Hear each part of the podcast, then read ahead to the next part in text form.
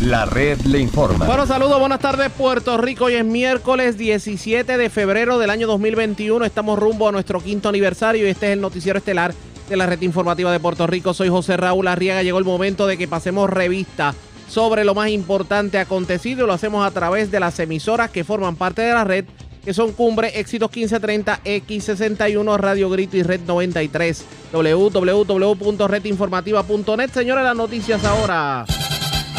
Las noticias. La red le informa. Y estas son las informaciones más importantes en la red le informa para hoy, miércoles 17 de febrero. Firme el gobernador Pierluisi en que Elba Aponte Santos se debe quedar al frente del Departamento de Educación a pesar de las críticas. Presidente del Senado dice que esperará el inicio de clases presenciales para evaluar a la nominada y que no necesariamente se dejará llevar por la interpelación en la Cámara de Representantes. Mientras hoy la secretaria habló con los alcaldes asociados, ¿qué ocurrió en el conclave? Les decimos en esta edición. Por la puerta ancha, el incumbente popular de Guánica, Titi Rodríguez, tribunal le da la razón y termina ordenándole a la Comisión Estatal de Elecciones que lo certifique. Concluye que 38 votos le fueron contados dobles al aspirante por nominación directa.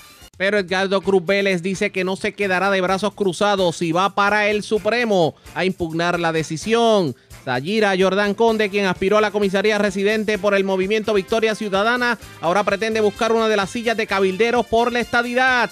Hasta el viernes tienen los que no le han llegado los 600 dólares para corregir errores y no tendrán que reclamar el dinero en la planilla. El sector privado culpa al PUA por no conseguir trabajadores. El secretario del Trabajo asegura que muchas personas ganan más con esta ayuda que con el salario mínimo de sus empleos. Cargos criminales contra hombre que se alega abusó de menor de 14 años en San Juan. Arrestan en Barceloneta joven de Ciales buscado por las autoridades por violencia de género en condición grave, hombre que se vio involucrado en accidente anoche en carretera de Aguadilla. Sorprenden infragante a hombre disparando al garete en San Isidro, en Canóbanas. Y varios arrestados por droga en Cabo Rojo y Arroyo. Esta es la red informativa de Puerto Rico. Señores, damos inicio a la edición de hoy, miércoles, del noticiero estelar de la red informativa de Puerto Rico. De inmediato a las noticias, el gobernador Pedro Pierluisi declaró estado de emergencia ante la situación de las escuelas públicas de Puerto Rico, precisamente tomando en consideración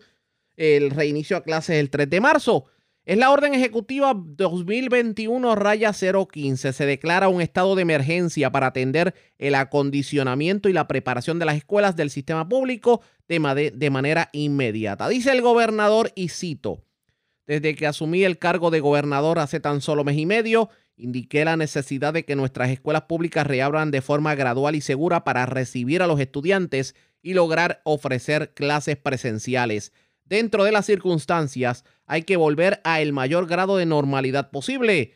Esta es una decisión bien pensada y fundamentada tomando en consideración las recomendaciones de reapertura del presidente de Estados Unidos Joe Biden de los Centros para el Control y Prevención de Enfermedades y de la Asociación Americana de Pediatría.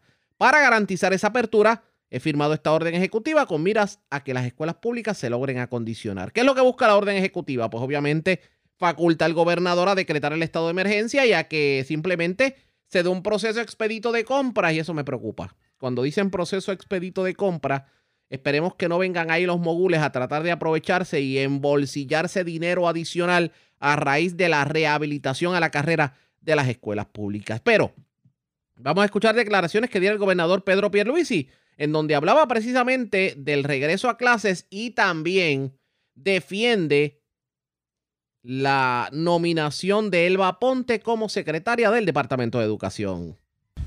lo primero que voy a decir es que, es que la, la decisión de abrir gradualmente los planteles escolares para tener, aunque sea de forma limitada, alguna educación presencial en Puerto Rico, es una decisión que ciertamente la puede impactar de repente un cambio drástico en las estadísticas, pero eso no es lo que estamos viendo. O sea, eh, al revés, esto va a la baja.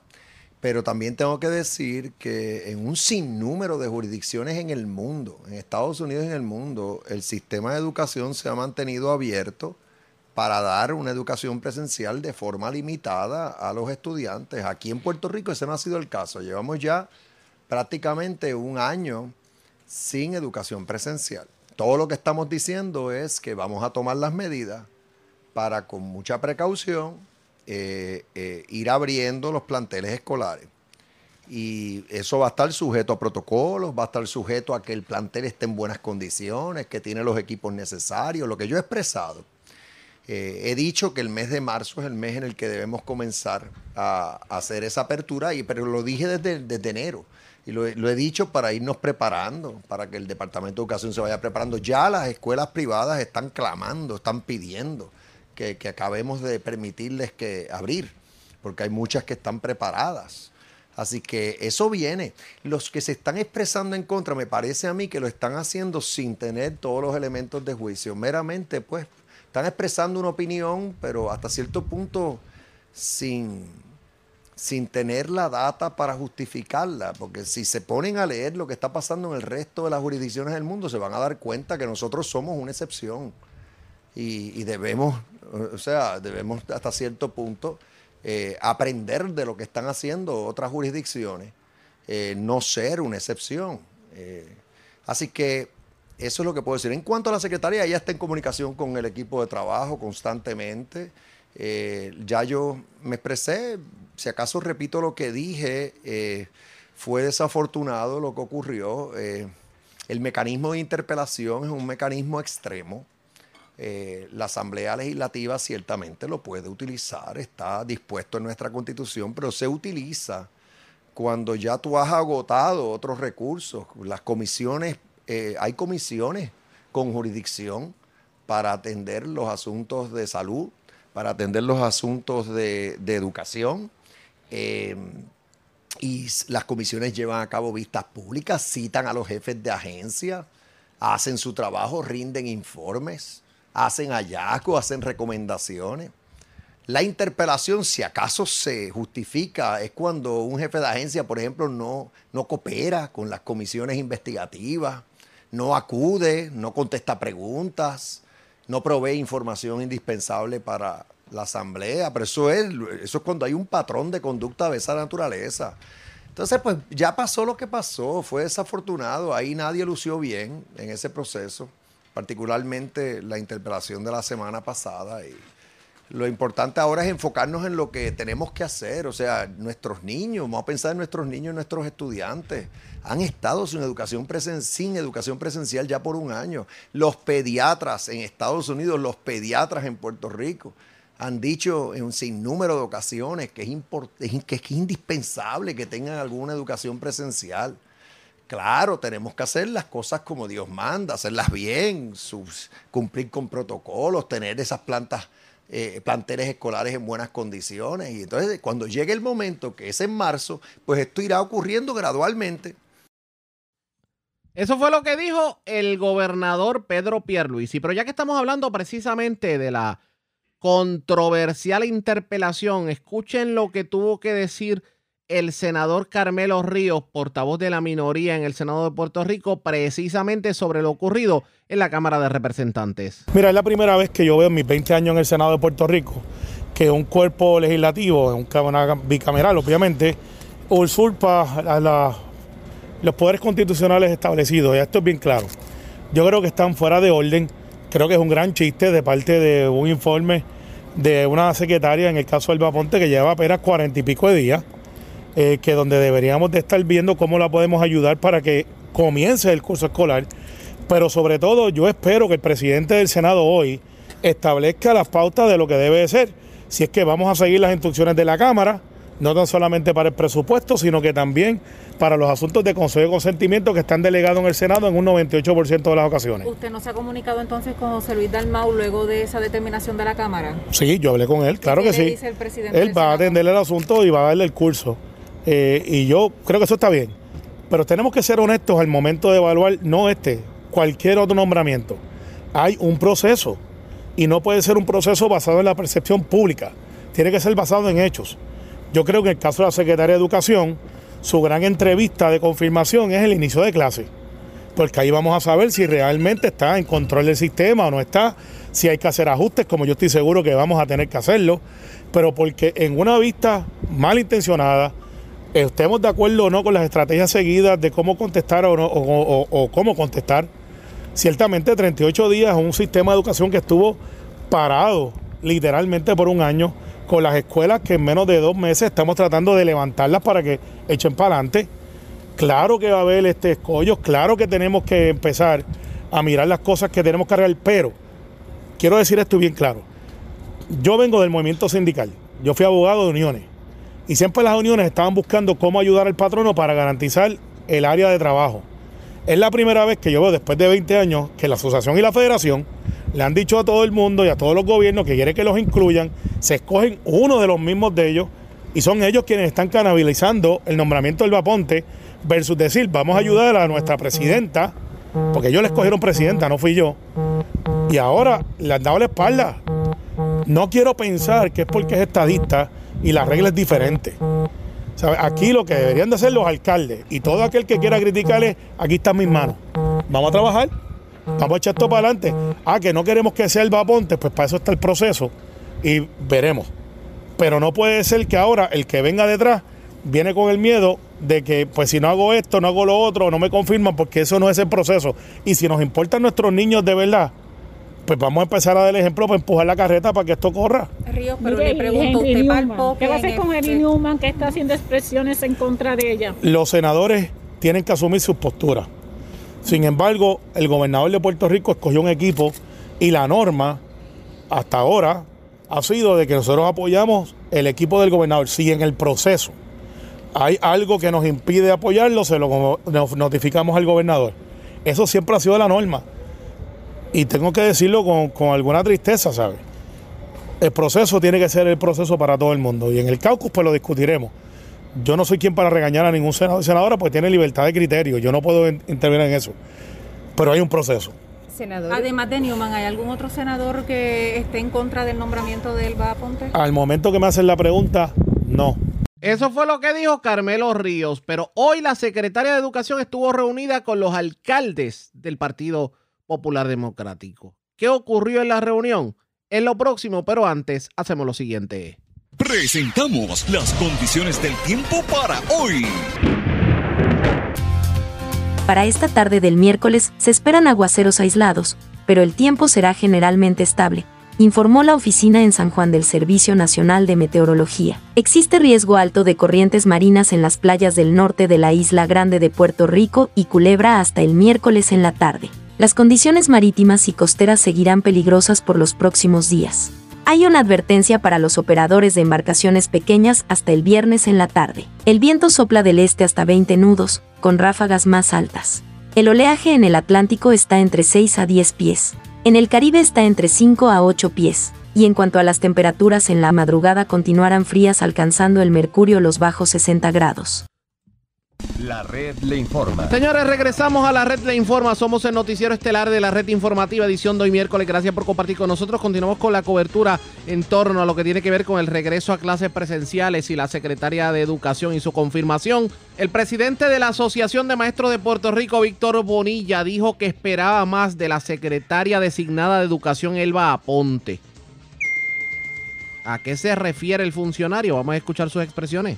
De acuerdo a, lo que se ha expresado, esperaba más de ella. Más, eh, más enérgica, más compromiso en cuanto a un plan más ordenado, más ordenado para, para el sistema educativo, porque entendemos que el Departamento de Educación es el departamento donde estás forjando los seres humanos eh, y individuos del futuro de Puerto Rico. En cuanto a la evaluación que tendrá que hacer el Senado de Puerto Rico sobre su nombramiento, esto dijo el secretario. Como lo he dicho en otras ocasiones, el pueblo ya le evaluó, eh, los maestros lo han evaluado, se han expresado en las redes y en nuestras redes personales de la institución y ya ustedes saben cómo se lo he evaluado eh, el- los maestros, la comunidad escolar, le toca a los senadores pasar juicio sobre el nombramiento de la secretaria. designada.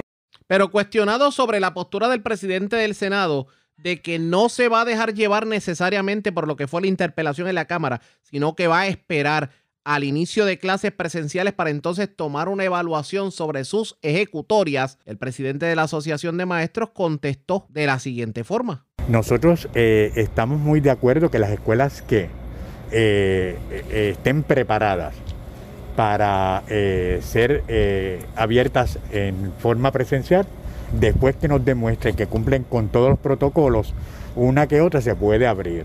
Pero entendemos, y, la local sindical también, entiende que en agosto, porque los informes que tenemos eh, la institución de, ir visualmente viendo todas las escuelas no están preparadas para comenzar. Además, no se nos ha presentado el plan estructurado. Quiero aclarar, sí, se nos presentó y el viernes una guía que estamos evaluando para eh, ofrecer nuestras recomendaciones.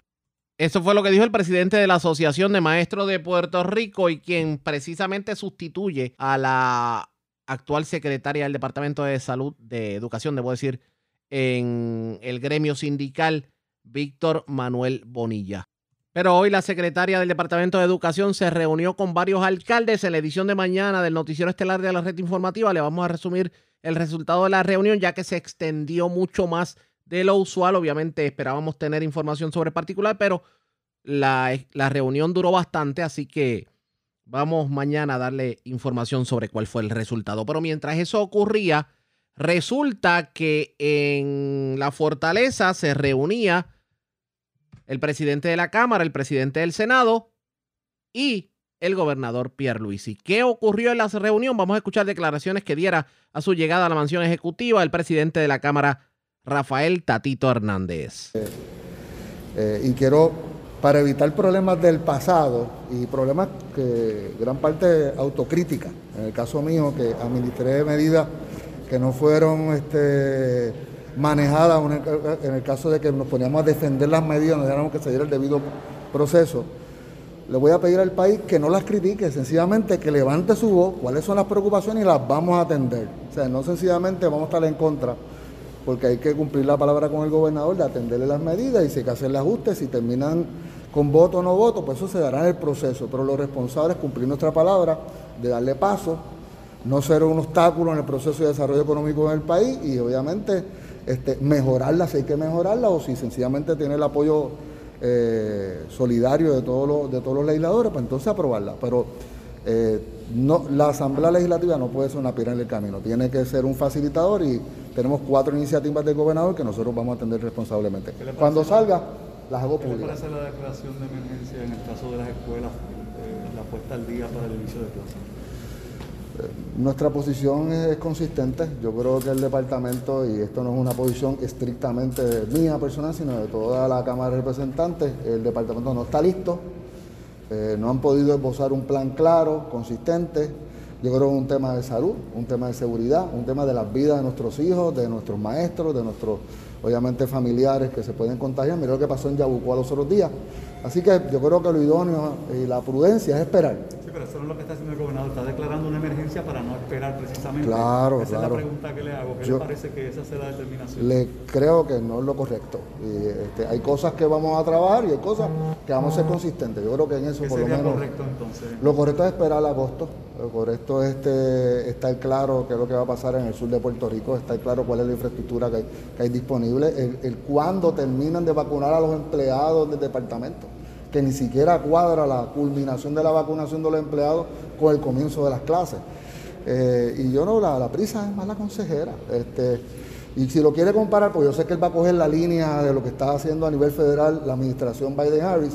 Biden-Harris está poniendo billones de dólares a la disposición de las ciudades, de los counties, de los estados, para hacer una transición ordenada de las áreas que pueden eh, abrir. Yo creo que la mejor contestación a esta la dio el secretario de Salud.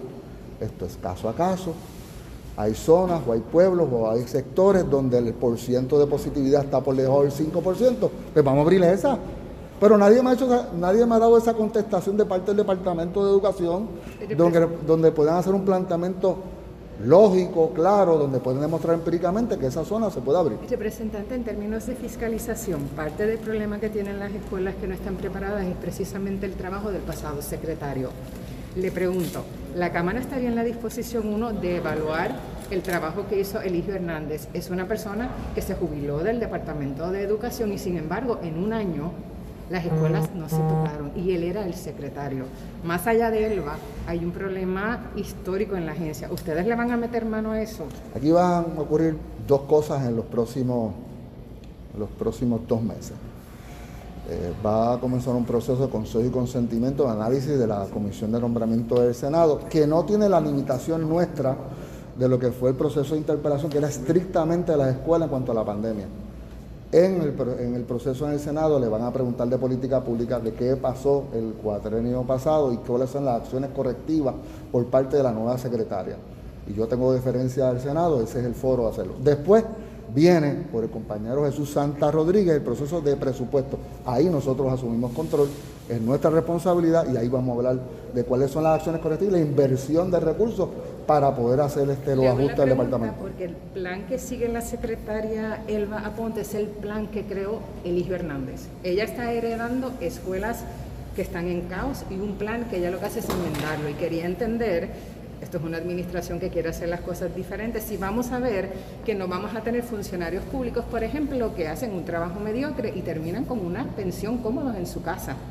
Quiero ver si esto va a marcar la diferencia. López, yo creo que ella adjudicó, el país adjudicó que ella no tenía la capacidad.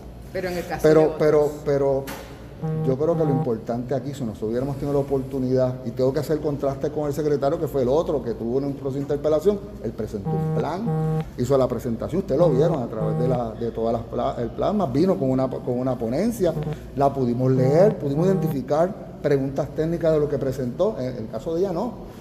Así que si él está dando continuidad o ella está haciendo algo nuevo, la realidad es que yo no tengo la evidencia para poder sustentar eso porque ella no ha podido esbozar cuál es el verdadero plan y lo que hace es que se contradice cada vez que entiende usted los medios, a ti te dice una cosa, a usted le dice otra y usted le dice una completamente diferente a lo que le dijo los primeros dos. E-, ese es el problema con, el, con, con la Secretaría de Educación. Declaraciones de Tatito Hernández sigue firme en que la Secretaria de Educación no ha sido muy clara en cuanto a los planes del regreso a clase. Ya ustedes escucharon la información en torno a su homólogo del Senado de Puerto Rico, José Luis Dalmau, que dice que va a esperar a que inicie el curso escolar y pasará revistas sobre la funcionaria que terminará ocurriendo pendientes a la red informativa. La red le informa. Cuando regresemos por la puerta ancha, Titi Rodríguez, el actual alcalde de Guánica, pues todo tiende a indicar que se queda como alcalde incumbente tras la decisión del Tribunal de Primera Instancia que le quita 38 votos a su contendor eh, Edgardo Cruz Vélez en nominación directa. La información en breve, regresamos. La red le informa. Señores, regresamos a la red le informa, el noticiero estelar de la red informativa de Puerto Rico, edición de hoy martes. Gracias por compartir con nosotros, señores. Titi Rodríguez, el actual incumbente de Guánica, se convierte oficialmente en el alcalde electo. Y esto porque la juez Rebeca de León Ríos del Tribunal de Primera Instancia de San Juan certificó como alcalde a precisamente Ismael Titi Rodríguez al desestimar el recurso de impugnación sobre la toma de posesión del 11 de enero presentado por el candidato por nominación directa Edgardo Cruz Vélez. Asimismo, ordenó a la Comisión Estatal de Elecciones que enmiende las certificaciones para que reflejen el número correcto de votos recibidos por Edgardo Cruz al restar 38 sufragios que fueron aparentemente contados doble. Esto significa que al reducir esos 38 votos, el alcalde oficial de Guánica se llama Israel Titi Rodríguez. Hoy tuvo la oportunidad de reaccionar a la decisión tomada por la juez Rebeca de León en una parte con la prensa y vamos a escuchar lo que tuvo que decir. Vamos con la verdad a nuestro pueblo. Estamos sumamente contentos de que hoy ya se cierra esta página y podemos continuar trabajando en bienestar de nuestro pueblo guaniqueño. Es posible que estos casos se extiendan, ¿verdad?, al Tribunal Supremo y el apelativo antes del Supremo, ¿verdad? ¿Y qué, eh, qué podría ocasionar que se retrase eh, una decisión final? Bueno, entiendo que el candidato de una misión directa había hecho un compromiso de que no iba a extender más eh, este caso, habíamos hecho este compromiso públicamente. él tiene la posibilidad también de, de hacerlo, pero la decisión es clara y la prueba es contundente. Nadie aquí gana adjudicando doblemente los votos. Se le cuentan los votos una sola vez. Y al contárselo una sola vez, este servidor es el alcalde del pueblo guaniqueño. ¿Qué diferencia hace, verdad, ahora que, eh, que usted tiene una decisión judicial en caso de Guánica?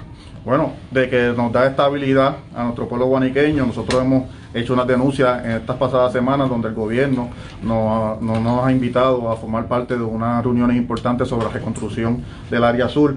Y yo creo que ya esto envía un mensaje de que ya es claro, el alcalde del pueblo guaniqueño es este servidor y nuestro pueblo no puede seguir pagando las consecuencias de este proceso electoral que vivimos. Y merece de que se le preste atención de, tal, de parte del gobierno estatal para tener los recursos para mejorar la calidad de vida de nuestro pueblo guaniqueño. Ahora que usted tiene la decisión judicial, ¿qué, ¿qué, cosas usted va a hacer que no estaba haciendo antes? O, Yo sigo trabajando con desde, el primer día. Lo que pedimos, ¿verdad? Lo que, lo que el problema que había aquí era una falta de comunicación con, con, el gobierno central, con el gobernador Pedro Pierluisi y con el secretario de Estado Larissa Jaime. Yo espero, ¿verdad? De ya que con esto se cierre la página para entonces nosotros seguir adelantando lo que es el proceso de demolición en nuestro pueblo de Guánica. Seguir adelantando lo que es eh, buscando alternativas para que nuestros estudiantes puedan regresar a, clases presenciales en el mes de agosto. Hoy estamos aquí en la Asociación de Alcaldes, donde tenemos la Secretaría de Educación, donde nosotros como municipio estamos haciéndonos disponibles eh, para buscar esa alternativa para que nuestros estudiantes puedan regresar a clases en el mes de agosto. ¿Tú entiendes que esto debe haber debe concluir aquí, que no debe haber este más procesos en los tribunales. Sí, yo entiendo que debe haber terminado. Primero que nada, públicamente se había hecho un compromiso de que no se iba a continuar eh, con este caso que ha tanto afectado a nuestro pueblo guaniqueño. Y más que nada, esto es una decisión contundente. Siempre hemos hablado claro que la prueba era clara, las actas eran solo una y, los 38 votos habían sido doblemente adjudicados. Estos son 38 votos que le habían sido adjudicados el 21 de diciembre y se los volvieron a contar el día 15 de enero. Y cuando nosotros tenemos acceso a las actas, pues eso se demuestra allí. Aquí se le puede contar los votos solamente una vez, no dos veces, y, no se puede afectar el resultado. Ok, Guanica tiene muchos procesos pendientes, especialmente hay un issue con la eh, demolición de estructuras que son pérdida total y muchas personas que todavía están esperando por, por, vivienda. ¿Cómo, ¿Cómo, cómo, ustedes están trabajando con eso? ¿Qué ha pasado con eso en el gobierno central? Nosotros tenemos identificado en comunicación con FEMA, con Portri, ya las primeras 83 viviendas para, para demoler eh, tenemos 5.3 millones ya en el, en, el, municipio para comenzar con lo de demolición. Pasa que falta un permiso eh, que tiene que ver con asbesto y plomo, que es lo que nos tiene un poquito aguantado, pero estamos trabajando eh, en ese sentido. También tenemos, estamos, tenemos sobre la mesa con una estructura que representan un peligro en nuestro pueblo de, de Huánica. Vamos, estamos consultando con nuestros abogados para declarar a través de una orden ejecutiva un estado de emergencia para poder demoler esas estructuras porque representan un peligro a la vía pública y a la vida eh, de los ciudadanos que pasan por, por, el área. Y queremos adelantar eso lo más pronto posible para que eh, asegurar eh, la, seguridad de nuestro pueblo guaniqueño. ¿Y eso sería con esos 5.3 millones o con esos mismos fondos? Serían, no son muchas viviendas, son una vivienda específicamente que representan un peligro actualmente, que no han caído totalmente y están representan un peligro y estamos tenemos eso sobre la mesa y podemos vamos a tomar una decisión sobre eso esta semana. ¿Qué usted le dice finalmente a su pueblo de Guánica? Bueno, primero que nada agradecido, ¿verdad? De todas las personas que han estado eh, pacientemente esperando por, por, esta decisión. Yo sé que no ha sido fácil desde el día 3 de noviembre que hemos estado en este proceso. Y nada, yo lo que hago es un llamado a la unidad por encima de líneas partidistas, de que cada cual que se sienta eh, con, ¿verdad? con el poder de aportar un granito de arena para el bienestar de nuestro pueblo, que es bienvenido en la, en la administración municipal y será escuchado. Aquí tenemos que trabajar fuera de líneas partidistas, nuestro pueblo hay mucho trabajo por hacer. Eh, nuestro pueblo necesita de que trabajemos de la mano, que olvidemos estos problemas electorales y vayamos en una, solo, una sola voz en busca del bienestar y mejorar, mejoramiento de la calidad de vida de Guanica. Pero la reacción no se hace esperar. Edgardo Cruz Vélez dice que va para el Supremo a impugnar esta decisión. En entrevista con Nelson Collazo de En Vivo desde Ponce, esto fue lo que dijo Edgardo Cruz Vélez. Sometida por el honorable Francisco Rosado Colomel, presidente de la Comisión Estatal de Elecciones, que indicó claramente y evidenció que aquí no hubo duplicidad en la adjudicación de votos y puntos. Esa fue nuestra misma posición, esa fue la posición de todas las partes envueltas en este, en este caso. Sin embargo, el único que decía que hubo adjudicación eh, doble de cierta cantidad de votos era Pedro Ortiz y la honorable juez Rebeca de León Ríos compró ese argumento, y no el nuestro, ni tampoco el del presidente de la Comisión Estatal de Elecciones. A la juez haber decidido en la forma en que decidió, lo que hace es poniendo bajo cuestionamiento la elección completa de noviembre 3 del 2020.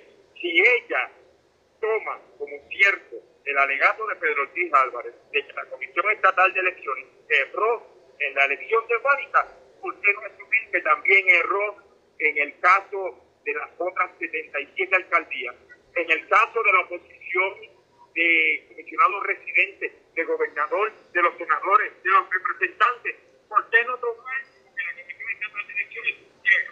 en todas las contiendas electorales y solamente en el caso de Guánica, que ella tomó eso como, como un hecho y como cierto? Y no nuestro argumento de que aquí no hubo duplicidad en la adjudicación de votos. O sea que usted entiende que que eh, al ser nombrada por eh, estos dos gobernadores que usted mencionó del Partido Popular Democrático, pues obviamente fue el fallo a favor de, de Rodríguez. Mira, aquí no es casualidad que finalmente hubo acción, aunque incorrecta y errónea, menos de 24 horas después de que todas las partes se expresaron, luego de que el gobernador hiciera unas expresiones en público, luego de que nosotros anunciamos que nos íbamos a estar manifestando frente al Tribunal de Primera Instancia debido a la inacción. Ayer y ayer, en el día número 32, la juez emite un comunicado donde indica que se han sometido un total de 13 mociones y que por el alto volumen de esas mociones, que ella no ha tenido el tiempo de revisar el caso completamente, que ella le está poniendo, en, le está notificando a las partes de que no sometan más mociones so pena, ¿verdad?, eh, de unas sanciones severas. Y en menos de 24 horas tuvo la oportunidad de revisar tres emociones, algunas de ellas de más de 500 páginas, y tomar una decisión. Aquí se le acaba de robar una elección a 14 mil hermanos maniqueños y a 3.4 millones de hermanos puertorriqueños. ¿Cuál va a ser el próximo paso de Edgardo Cruz Vélez? Nosotros vamos a ir directamente al Tribunal Supremo, nosotros jamás nos vamos a sentir Así las cosas, ahora resta esperar si en efecto Edgardo Cruz Vélez va a apelar la decisión de la juez Rebeca de León, pero ya la suerte está echada y según la Comisión Estatal de Elecciones ahora tendrá que certificar Titi Rodríguez es en efecto el alcalde oficial del municipio de Guánica. Bueno, vamos a otras notas porque hoy quien fuera el aspirante a la comisaría residente por el movimiento Victoria Ciudadana Sayira Jordán Conde confirmó que estaría aspirando a ocupar uno de los puestos de cabilderos por la estadidad que serán elegidos según la ley del plebiscito. Y la pregunta es, ¿esto no la acercaría más al Partido Nuevo Progresista? En entrevista con el periódico Metro, esto fue lo que dijo Sayira Jordan Conde, tratando de de alguna manera explicar el porqué de su aspiración. Sí, de hecho, ya esta mañana radiqué la aspiración a la candidatura y estoy recopilando todos los documentos para acceder al proceso que la Comisión Estatal de Elecciones ha divisado para estas candidaturas. Este, Jordán, sabemos, son seis posiciones las que van a estar en esta elección especial, van a ser dos para el Senado Federal, cuatro para la Cámara. ¿Cuál de estas es que a usted le, le interesa y va a estar aspirando? Voy a aspirar a una de las posiciones en la Cámara de Representantes. En la Cámara de Representantes. Este, pues hay que preguntarle porque la ley dice que hay tres requisitos específicos. ¿Usted presentó la declaración jurada de que usted es estadista? Estoy trabajando, o tengo la, el documento aquí, voy a irlo a, a juramentar en un momento. Este, y este, lo otro es, eh, ¿es residente de Puerto Rico o pues tiene que ser de Washington, D.C.? Actualmente usted reside aquí en Puerto Rico. Sí, eso es así. De usted ganar esta, esta elección, ¿usted se quedaría aquí en Puerto Rico o se estaría moviendo hacia la capital federal para residir allá? Me relocalizaría a la capital.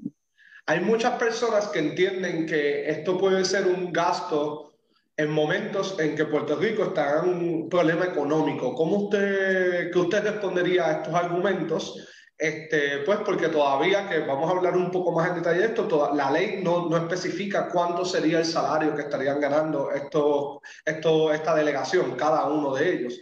Este, ¿Qué usted le diría a estas personas que tienen esta, esta crítica sobre pues, el dinero que se estaría este, desembolsando para este gesto? Yo eh, les pediría que lo vean como una inversión en el futuro de Puerto Rico para que tengamos el bienestar y, y que nuestra ciudadanía americana sea plena y podamos tener acceso a todo lo que eso conlleva. Hay otras personas adicionales que dicen que esto pues no sería un proceso 100% democrático en el sentido de que pues estarían solamente este, buscando el voto de los que creen en la estadidad. La estadidad sacó, entiendo que fue un 62% este, lo que sacó en, en, las pasadas elecciones sobre esta elección. ¿Usted la ve que es para este 62% de la población nada más en Puerto Rico que votó a favor de la estadidad? Fue 52.5% y sí, es un mandato, eh, la democracia que es nuestra eh, forma de gobierno, reconoce que la mayoría sienta política pública. Esto es un mandato que el pueblo de Puerto Rico le dio a su gobierno y a sus representantes, así que hay que echarlo adelante y, procede totalmente. De hecho, eh, este mandato ah, eh, debe definitivamente tener, de, tener recursos y los recursos en este, en este caso pues son los seis delegados que se van a presentar al Congreso para echar adelante el proyecto de la estadidad. Sayira Jordán Conde, quien fuera aspirante a la comisaría residente por Victoria Ciudadana y de hecho abandonó Victoria Ciudadana ante discrepancias con varios líderes de esta colectividad, aspirará a ese escaño que de hecho también doña Miriam Ramírez de Ferrer había confirmado tener algún tipo de aspiración sobre el particular. ¿Qué ocurrirá en este sentido? Ustedes pendientes a la red informativa. La red. Cuando regresemos a las noticias del ámbito policíaco más importantes acontecidas, entre las que tenemos que destacar en condición grave un hombre que se vio involucrado en un accidente anoche en una carretera de Aguadilla. Arrestaron el Barceloneta a un joven de Ciales buscado por las autoridades por violencia de género. Se erradicaron cargos criminales contra un hombre que se alega abusó sexualmente de una menor de 14 años en San Juan también. Se arrestaron varias personas por drogas, unas en Aguadilla, las otras en Arroyo. Eso y más. Luego de la pausa, regresamos en breve.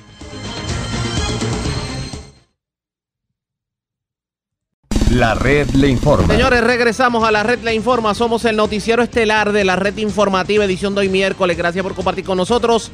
Vamos a noticias del ámbito policiaco porque vivo de milagro se encuentra un hombre que fue herido de bala en el sector Los Mangoes en Manatí. En Ciales se arrestó una persona, se le erradicaron cargos criminales aparentemente por sustancias controladas. Esta persona fue arrestada y se sorprendió con gran cantidad de sustancias. También un joven residente de Ciales fue arrestado en Barceloneta, era buscado por violencia de género. El Malvarado, oficial de prensa de la Policía en Arecibo con detalles. Saludos, buenas tardes. Sí, buenas tardes. Durante la tarde de ayer, eh, el agente Alvin Terrón de, de Arrestos Especiales de Arecibo, eh, bajo la supervisión del sargento Francisco Pérez, diligenciaron una orden de arresto en el pueblo de Barceloneta. Se logró el arresto de Héctor Rodríguez Reyes, de 19 años, residente del pueblo de Ciales. Contra este pesaba una orden de arresto por 75 mil dólares por violencia doméstica, maltrato agravado. La orden fue pedida por la juez Michelle Camacho eh, del Tribunal de Arecibo y la misma fue diligenciada por el juez, por la juez Ángela Díaz, quien ordenó el ingreso a la cárcel de Bayamón hasta su vista preliminar el 3 de marzo. Los hechos ocurrieron para la fecha del 8 de enero del año en curso en el pueblo de Barceloneta, donde el, el imputado cometió el delito contra su pareja. También tenemos que se reportó una agresión agravada, un herido de bala, en, en el carretera 686, sector Los Mangoes, en Manatí. Según informa el querellante José Román Ríos, de 37 años, residente del mencionado lugar, que se encontraba fuera de su vehículo Toyota 4Runner, color blanco, y en, escuchó un fuerte ruido y caminaba hacia su auto cuando se sintió que había sido herido en su pierna izquierda. Este llegó hasta el hospital eh, Doctor Center en Manatí, donde fue atendido por el médico de turno y quien le diagnosticó una herida de bala. Este, su condición es estable. Investigó preliminarmente el agente John Ram, Román Vega del distrito de Manatí. El agente Samuel Ramos Cordero de la División de Homicidios se hizo cargo de la investigación.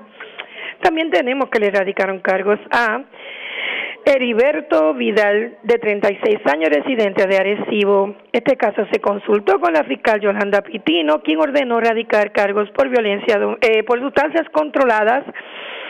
E, este fue llevado ante la presencia de la juez Ángela Díaz Escaleras, quien luego de escuchar la prueba eh, determinó causa por los delitos antes mencionados, fijándole una fianza de 10 mil dólares, la cual prestó hasta su vista preliminar pautada para el 3 de marzo. Para la fecha del 12 de febrero, en horas de la tarde, en el residencial, en el residencial Dos Ríos, en el pueblo de Ciales, la División de Drogas y Armas Ilegales de Arecibo arrestó al imputado y se le ocupó gran cantidad de sustancias controladas. Eso es todo lo que tenemos por el momento. Que tengan todos buenas tardes. Y buenas tardes para usted también. Gracias, era Elma Alvarado, oficial de prensa de la policía en Arecibo, de la zona norte. Vamos a la zona oeste de Puerto Rico porque dos personas fueron arrestadas. Les ocuparon drogas y un vehículo. Esto ocurrió en medio de una intervención vehicular específicamente en las parcelas del barrio Puerto Real de Cabo Rojo. Natalie Guadalupe, oficial de prensa de la Policía en Mayagüez, con detalles. Saludos, buenas tardes. Buenas tardes. Continuando con la ejecución del Plan Integral de Seguridad del área de Mayagüez, dirigido por el Teniente Coronel Roberto Rivera Miranda, en fecha del 16 de febrero del 2021, en las parcelas del barrio Puerto Real del municipio de Cabo Rojo, personal de la División de Inteligencia Criminal junto al personal de la División Motorizada llevaron a cabo una intervención vehicular donde se arrestó a Yocho Rosado Ortiz y Wilfredo Javier Asensio Rodríguez por violación a la ley de sustancias controladas. A esto se les ocupó una Ford Explorer blanca con la tablilla DCP 035, ocho bolsitas transparentes con cierre a presión conteniendo en su interior cocaína compactada en modalidad de crack, dos potes plásticos transparentes conteniendo en su interior figadura de marihuana. Este caso fue consultado con el fiscal Esteban Miranda el cual instruyó radicarle cargos criminales a Rosado Ortiz y llevado ante la juez Linda Ruiz Superto, quien luego de escuchar la prueba determinó causa probable, fijando una fianza de 75 mil, la cual no pudo ser prestada. Este fue ingresado en la cárcel regional de Bayamón. Gracias por la información. Buenas tardes. Buenas tardes. Gracias. Era Natalie Guadalupe, oficial de prensa de la policía en Mayagüez, de la zona oeste. Vamos a la noroeste, porque en condición grave se encuentra una persona que se vio involucrada en un accidente de tránsito ocurrido anoche en la carretera 459, intersección con la calle Born, esto en Aguadilla. Yaritza Montalvo, oficial de prensa de la policía en el noroeste, con detalles. Saludos, buenas tardes. Saludos, buenas tardes a ti a todos los radioescuchas. Así es, la División de Patrullas de Carreteras de Aguadilla investiga un accidente de carácter grave ocurrido a las 11 y 10 de la noche de ayer en la carretera 459, kilómetro 4.7, intersección con la calle Burn de Aguadilla.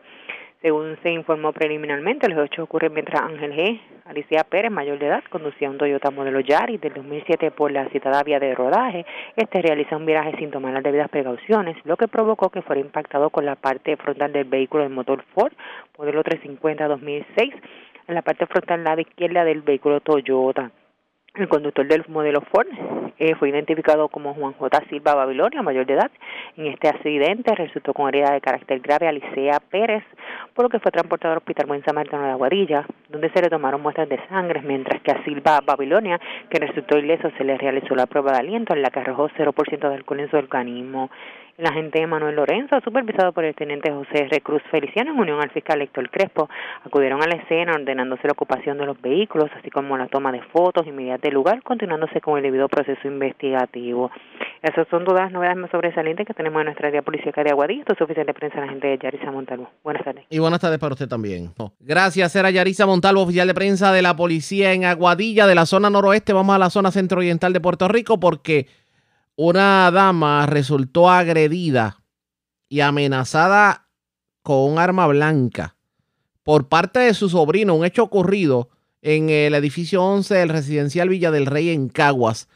¿Qué ocurrió posteriormente? Vamos a Caguas con Amarili Sánchez, oficial de prensa de la policía. Nos tiene detalles en vivo. Saludos, buenas tardes. Sí, buenas tardes. En horas de la noche de ayer, a través del sistema de emergencia 911, se reportó una agresión en hechos ocurridos en el edificio 11 de Residencial Villa Rey en Caguas según alegó la perjudicada Mayra García Rosa, que mientras se encontraba en el lugar antes mencionado, su sobrino José Muñoz García, de 19 años, la agredió con las manos en diferentes partes del cuerpo y mediante amenaza e intimidación con un arma blanca, la agredió en el área del cuello causándole laceraciones. En el lugar se encontraba Yesenia García y María del Carmen García, ambas fueron agredidas con las manos y amenazadas con un arma de fuego por Muñoz García.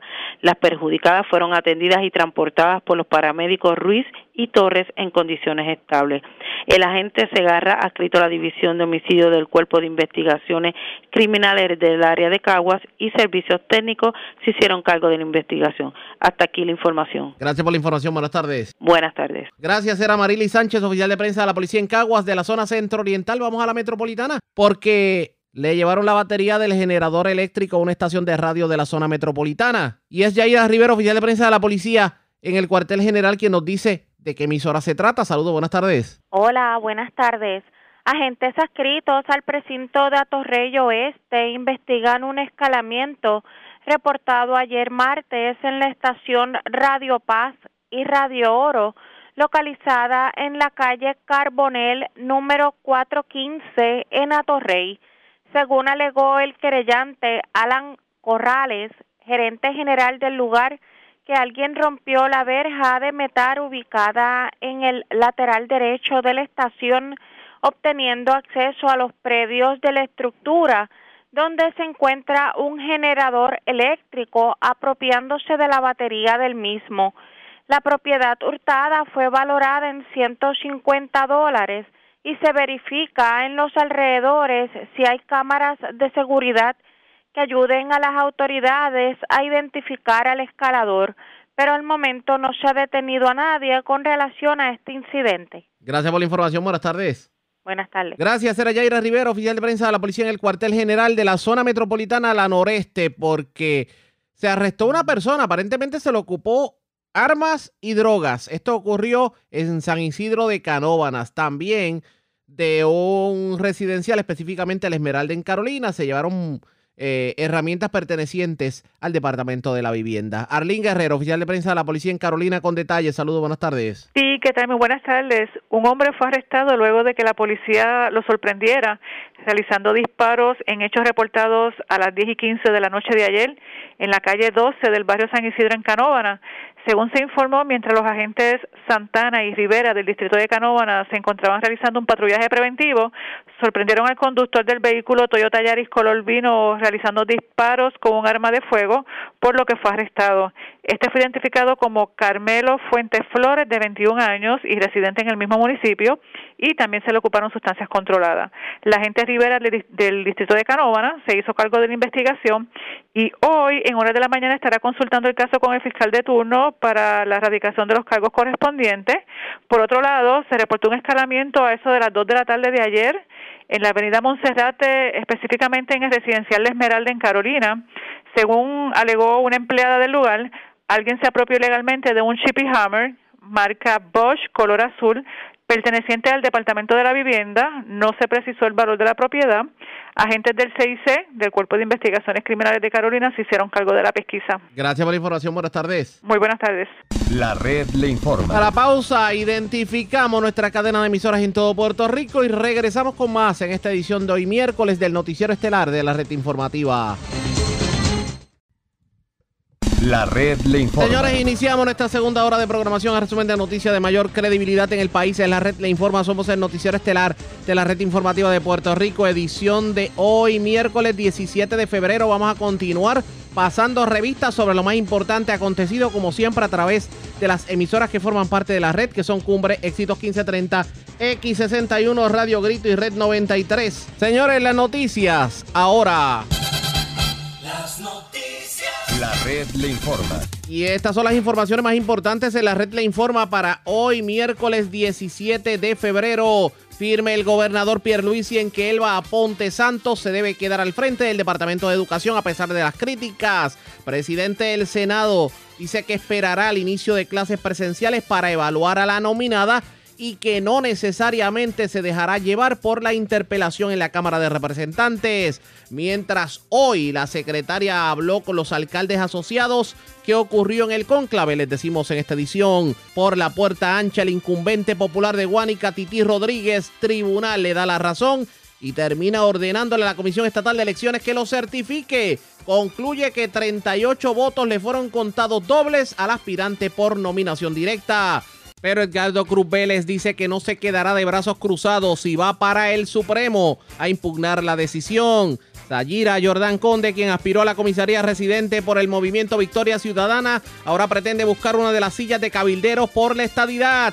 Hasta el viernes tienen los que no le han llegado los 600 dólares para corregir errores y no tendrán que reclamar el dinero en la planilla. El sector privado culpa al PUA por no conseguir trabajadores. El secretario del Trabajo asegura que muchas personas ganan más con esta ayuda que con el salario mínimo de sus empleos. Cargos criminales contra hombre que se alega abusó de menor de 14 años en San Juan. Arrestan en Barceloneta joven de Ciales buscado por las autoridades por violencia de género en condición grave. Hombre que se vio involucrado en accidente anoche en carretera de Aguadilla. Sorprenden infragante a hombre disparando al garete en San Isidro, en Canóbanas. Y varios arrestados por droga en Cabo Rojo y Arroyo. Esta es la red informativa de Puerto Rico. Bueno, señores, damos inicio a la segunda hora de programación en el noticiero estelar de la red informativa. De inmediato a las noticias. Al día de hoy se han desembolsado más de 1.4 billones de dólares de la ayuda de impacto económico de 600 dólares a sobre 1.700.000 familias desde que comenzó el programa en enero. Así lo confirmó el secretario del Departamento de Hacienda, Francisco Párez, quien asegura que por lo menos el 95% de las personas han recibido el impacto.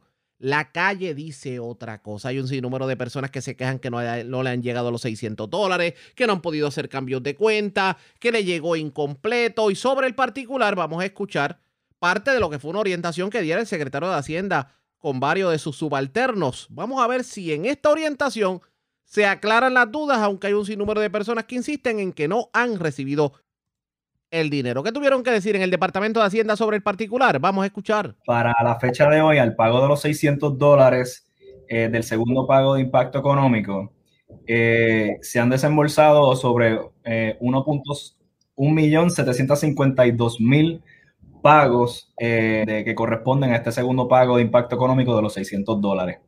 Ya, eh, pues, lo que nosotros habíamos estimado de, esa cifra, pues, estamos, estamos ya que, llegamos a esa cifra y, entendemos que, pues, eh, las expectativas que teníamos para esta segunda ronda de pagos, pues, las hemos, las hemos cumplido. Ahora bien, sí reconocemos que hay circunstancias excepcionales que quizás, pues, no están eh, contempladas en estas cifras, pero igual siempre tenemos ese segundo turno al bate, ese último turno al bate, que es la planilla de contribución sobre ingresos para, este, para, el año 2020, que se radica ahora eh, en el próximo mes de abril. Ángel, yo no sé, y Roxana, yo no sé si ustedes han estado en una dieta en el pasado. Eh, yo sí de, del, del, proceso. cuando uno comienza una dieta, esos primeros días es bien fácil perder peso y la medida en que va pasando los días y las semanas, pues ciertamente se va, se va complicando y se va haciendo más, más retante poder llegar a esa, a esa meta final. Y ¿verdad? lo traigo como una analogía de, de lo que estamos enfrentando en estos últimos eh, dos días. Básicamente, eh, estamos hablando de esas excepciones a, la, a las reglas y eh, pueden haber personas que no hayan recibido el pago por, por distintas razones que vamos a estar discutiendo a lo largo de este, de este programa pero en, en esencia tengo que decir que, que, que, hemos cumplido y que ya nos encontramos en esa etapa final y estos dos días para el Departamento de Hacienda van a ser eh, bien importantes. Eh, un tema bien eh, que yo creo que, que es el low hanging fruit, esa fruta fácil de, de, de poder recoger, es el estatus de, de, los desembolsos de cuentas de banco que es ese, ese depósito. Yo he sido enfático y creo que Ángel y Roxana también han hecho lo propio en los distintos foros de lo importante que es el, rigor profesional a la hora de, de, escribir la información, tanto de dirección como de nombre, número de seguro social y de igual manera el número de cuenta de banco. Eh, al momento tenemos 30.525 depósitos eh, que no se han consumado eh, porque la cuenta de banco informada ha sido errónea. Y esto, ¿verdad? Un poco eh, lamentable, porque ya el Departamento de Hacienda hizo todo lo que podía hacer a su alcance para eh, hacer ese, ese depósito. Mi pregunta, Roxana, eh, ¿qué pueden hacer estos 30.525 familias de aquí al viernes? preferible. Personas, ¿verdad?, que nos proveyeron una información de cuenta bancaria errónea o inválida, deben de haber recibido un mensaje del departamento a través de correo electrónico o a través del mismo sistema Suri, en el cual va a indicar que hubo un rechazo por parte del banco. Ese mensaje contiene unos pasos específicos, ¿verdad? Pero en términos generales y en resumen, es ir al mismo enlace de actualizar mi cuenta bancaria. Es el mismo enlace, ¿verdad?, que llevamos nosotros aquí informando y orientando, en el cual va a tener que entonces volver a proveer la información de cuenta bancaria y asegurarse que la provean de manera correcta. Les recomendamos que ingrese su, su usuario y contraseña y vayan también al enlace por mediante el usuario y contraseña haciendo login y es aún más fácil porque va directo a proveernos la cuenta bancaria correcta. Así que está alrededor de 30 mil personas, eh, ¿verdad? Le, sugerimos que vayan esta semana a Suri a, través de su cuenta o a través del enlace. Ah, compartiendo Roxana en antes de este viernes y le explico por qué. Hay una fase posterior que es la fase de solicitudes a través de planilla, que vamos a estar discutiendo un poco más adelante eh, en el programa. nosotros como configuramos esto, desearíamos que no haya un disloque o que no choquen estos procesos de solicitud del adelanto del crédito con, eh, con la radicación de planilla, ya que pudiesen haber personas que, que radiquen una planilla solicitando eh, los pagos correspondientes y a su vez también haciendo otros trámites para el adelanto y puede traer contratiempos para, para el departamento y para estos contribuyentes. Así que es bien importante que puedan eh, recibir este pago, cumplan con los procesos que, que, nos explicó Roxana y finiquiten los mismos para poder hacer ese depósito en antes de la semana que viene. Así que eh, la bola está en la cancha en estos 30.525 participantes. Eh, sabemos, ¿verdad? Que a través de las redes sociales, pues, expresar, ¿verdad? su sentir a través de, la, de las redes sociales, háganle caso a lo que está diciendo Roxana. Eh, sabrá Dios, ¿verdad? Si, si uno de estos casos están incluidos, ¿verdad? En, ese, en ese inventario de pagos que rebotaron. Otro tema importante, eh, Ángel, enviamos cheques ya y yo creo que las personas lo están así reconociendo a través de, la, de las redes sociales ¿Puedes compartirnos cifras de cuántos cheques físicos han invertido? 152 mil pagos que ya tenemos hasta el momento desembolsados del pago de, los 600 dólares. Estamos hablando de unos 135 mil 708 cheques que han sido desembolsados eh, y ya pues eh, puede haber personas que pueden haber recibido estos cheques y pueden haber hecho los trámites para, para su, su, depósito correspondiente o pueden ser cheques que han sido aprobados pero están en ese trámite de de, ser impresos, ser enviados por, el, por, correo. Eh, así que yo no, tengo duda de que eh, en los próximos días o, al culminar esta semana, pues ya ese proceso, estas personas depositados por sus beneficiarios. Perfecto. Eh, gracias, Ángel. Sí reconocemos que el sistema postal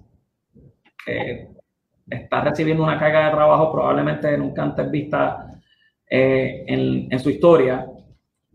Eh, yo pensaría que ya esta semana a, estos 135 mil participantes es que estén pendientes eh, a ese, ¿verdad? Ese buzón. Y de igual manera, tal cual como ocurrió en el primer programa, Ángel, yo creo que es justo pensar que van a haber dirección inconclusas o incompleta en cuyo caso, con toda probabilidad, serán devueltas al Departamento de Hacienda y tendremos, ¿verdad?, que que, tomar cartas sobre el asunto y notificar a, a, estas personas. Otro tema importante que yo creo que, que tiene que ver con, con, el programa, este, esta controversia, por llamarla de alguna manera, de los no radicantes que, de la ¿verdad? De esas personas no radicantes que a pesar de las instrucciones que emitió el Departamento de Hacienda en aquel momento de los 1.200 dólares, eh, y radicaron la solicitud de los 1.200 dólares a través del non-filer y son personas que no radican planilla. ¿Qué opciones pueden tener estas personas? Eh, y Roxana, te hago esta pregunta a ti de cara a este ciclo contributivo. ¿Qué pueden hacer esos, esos participantes que recibieron los 1.200 dólares del IRS y no radicaron planilla 2019 en Puerto Rico? En este caso en específico es por razón de que pues no llenaron el cuestionario del Departamento de Hacienda, sino que fueron directos a llenar el de el del IRS, ¿verdad? Que no, fueron las instrucciones que nosotros brindamos acá para los 1200. Pues para reclamar los 600, pues tienen la oportunidad todavía con la planilla de contribución sobre ingreso para el año contributivo 2020, que es la planilla que va a estar próximamente disponible. Ya esperamos la semana que viene tenerla disponible para erradicación electrónica. Tanto reclamar, aunque sea un no radicante, va a poder reclamar sus 600 dólares utilizando la planilla de contribución sobre ingreso del año 2020. Perfecto. Esto se distingue un poco de lo que pasó con los empleados federales, Roxana, que estos originalmente recibieron el pago por su plan, algunos de estos recibieron el pago con su, con su planilla federal, el IRS le hizo, le hizo el pago. Y esta vez, Ana, tal vez me puedes corregir o abundar sobre, sobre este tema, que yo creo que ya gran parte de estos casos eh, o le pagó el IRS o ya le pagamos nosotros. Si puede explicar un poco qué, qué acciones tomó el Departamento de Hacienda para beneficio de la ciudadanía y cómo le hicimos llegar estos pagos a esos empleados federales que radicaron planilla en Puerto Rico. Claro que sí, cientos de, de, directamente del IRS, pues sí habían radicado una planilla de contribución sobre ingresos con el departamento, ¿verdad? en este caso una planilla de 2019. Para cuando fue ¿verdad? las tiradas de, de los 1200, nosotros tuvimos conversaciones con el IRS en el que el IRS nos estuvieron, ¿verdad? Nos estuvo enviando unos archivos semanales con el listado de todos los contribuyentes con una dirección de Puerto Rico, que ellos ya le habían pagado los 1.200. Y por eso es que ¿verdad? se evitó que a esos contribuyentes el Departamento de Hacienda les emitiera un pago, ¿verdad? que en ese caso hubiese sido un pago duplicado. ¿Qué pasa? Ahora con los 600, el IRS sí nos llegó a enviar eh, uno, dos archivos, fue, ¿verdad? para decirlo con exactitud, eh, pero con muchos menos contribuyentes que, que, lo que fue los 1.200. O sea, con los 1.200 los archivos contenían alrededor de 224 mil residentes de Puerto Rico, con esta pago adicional de esos empleados federales que ya habían radicado una planilla de contribución sobre ingresos con Hacienda eh, luego de nosotros recibir esa información del IRS, en la cual le pagaron a muchas menos ¿verdad? personas y contribuyentes residentes de Puerto Rico, esos pagos se los emitimos nosotros los pasados días, la pasada semana. Así que muchos de ellos ya debieron de haber recibido sus 600 dólares. Correcto. Y las redes sociales, a través de los pasillos, eh, se, me, ¿verdad? se me traía esto a mi atención y yo creo que en términos generales, pues fue atendido por el Departamento de Hacienda de la manera más diligente posible y ciertamente nosotros no controlamos qué hace o deja de hacer el IRS. Y, y ciertamente, a pesar de que la ley establece que los pagos los debe hacer el gobierno territorial, el plan de distribución, el IRS fue, yo no tengo una situación donde debíamos esperar que acciones hacían ellos para entonces nosotros tomar las acciones eh, pertinentes.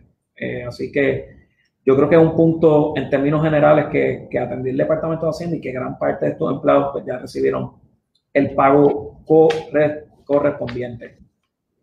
Bueno, ya ustedes están escuchando lo que es la orientación del secretario de Hacienda con sus subalternos, pero la pregunta es, aquellos que no han recibido el dinero o que le quedaron a deber de algún dependiente y no son radicantes de planilla, o sea, son personas que no tienen que rendir la planilla, como por ejemplo beneficiarios de asistencia nutricional o personas que lo único que viven es del seguro social, ¿cómo reclaman ese dinero? Es lo próximo, pero antes hacemos lo siguiente. Presentamos las condiciones del tiempo para hoy.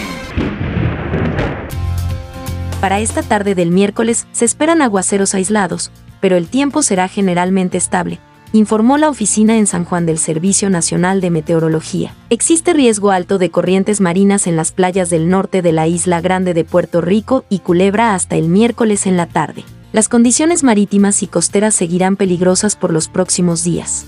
Hay una advertencia para los operadores de embarcaciones pequeñas hasta el viernes en la tarde. El viento sopla del este hasta 20 nudos, con ráfagas más altas. El oleaje en el Atlántico está entre 6 a 10 pies.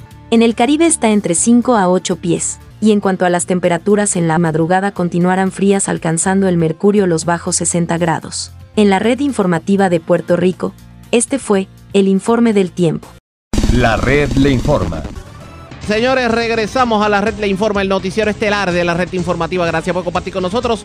Vamos a continuar escuchando al secretario de Hacienda, Francisco Párez, y a sus subalternos hablando de qué va a pasar con aquellos que a estas alturas del juego no han cobrado los 600 dólares, tomando en consideración que mañana es el último día de, envío del dinero. Esto fue lo que dijeron sobre el particular. Y de esta cuarta o quinta fase, por llamarla de alguna manera, de cómo las personas pueden obtener estos fondos eh, me gustaría, eh, por, algún, por alguna razón, que sea, vamos a suponer unos radicantes, Ángel, por alguna razón no recibió el pago de algún dependiente o el pago de, o, entiende que recibió el pago incompleto, eh, esta persona que pues de ordinario es un no radicante, siempre nada le impide que para el próximo mes de abril, el próximo ciclo contributivo, pues pueda solicitar ese, ese, pago de impacto económico tanto, tanto de los 1.200 como de los 600 dólares a través de la radicación de una planilla de contribución sobre ingresos. nada le impide, aun cuando no tenga contribución o responsabilidad contributiva a, a, radicar esa planilla, nada le impide que lo reclame de, de, esa forma. Eh, eh, la planilla ahora para el año, el correspondiente al año 2020, eh, incluye un anejo específicamente para hacer esa reconciliación o ese, o ese agarre, por decirle de alguna forma, de aquellas personas que quizás no han recibido nada o recibieron de menos, para, que para el año 2020 podemos reconciliar un sinnúmero de situaciones. Dependientes nacidos en el año 2020, eh, dependiente que era elegible para recibir tanto los 500 dólares como los 600 dólares de ambas rondas de pago de impacto económico, también se puede reconciliar a través de este anejo. Este anejo va a estar, ya, eh, va a estar, ya está disponible en la, página de internet del departamento. Es el, el anejo, el, formulario, el número del anejo es anejo B3, B de bueno. Va a ser la información que nos someta eh, el contribuyente, el individuo, y va a también parear con los, con, los datos que nosotros tenemos en nuestros sistemas de información. Eso ya está disponible en la página de internet y eh, va a estar disponible para cualquier persona que, que, no haya un procedimiento que nos inventamos nosotros o estamos siendo consistentes con lo mismo que está haciendo el IRS con sus, con sus ciudadanos americanos? Es consistente con lo que está haciendo el IRS, ya que es un requisito establecido por la ley, ¿verdad? Los tanto los 1.200 como los 600, un crédito que eh, se incluye con la planilla. Nosotros en Puerto Rico la incluimos como parte de la planilla de contribución sobre ingresos de individuos, al igual que el IRS lo está incluyendo como un anejo en la planilla 1040, que es la planilla de ellos de contribución sobre ingresos de individuos. Así que es totalmente consistente y en cumplimiento con lo establecido en la ley federal. Y. Quería, añadir a lo que mencionó el subsecretario, que también, ¿verdad? Sean bien cautelosos a llenar la información en la planilla, asegurarse, ¿verdad? Que los números de seguro social estén correctos, que sean los que, ¿verdad? Asignados a, a, las personas en su tarjeta de seguro social y muy, muy importante, los nombres con el primer apellido validar esos nombres y esos números de seguro social con, con el Servicio de Renta Interna Federal y el Servicio de, de, Social Security Administration. Así que eh, importante que también es la oportunidad de corregir esos nombres y esos números de seguro social. Qué bueno que trae el tema porque era lo próximo que quería discutir con ustedes. ¿Qué yo les recomiendo como secretario de Hacienda y viendo ¿verdad? el comportamiento de, de cómo ese pareo afectó el proceso de desembolsos? Mi recomendación a toda persona que haya visto algún contratiempo a los dependientes es que contacte a la Administración de Seguro Social y se asegure que sus nombres eh, y sus apellidos y su número de seguro social eh, estén correctos. ¿Por qué traigo esto?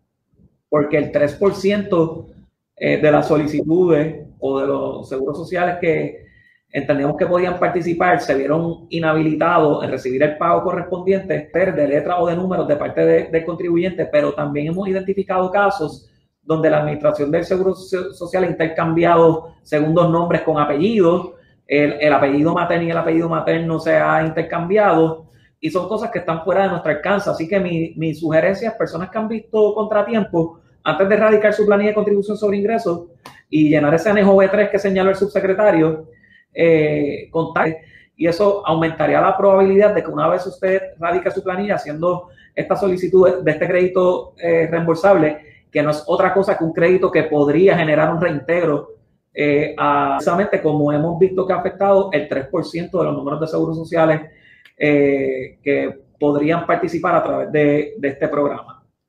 Ángel y Rosana, hemos estado hablando mucho de, de planilla y ya se nos está acercando la fecha donde muchas personas se recuerdan de mí. Eh, espero eh, que sea de la manera eh, más gentil posible.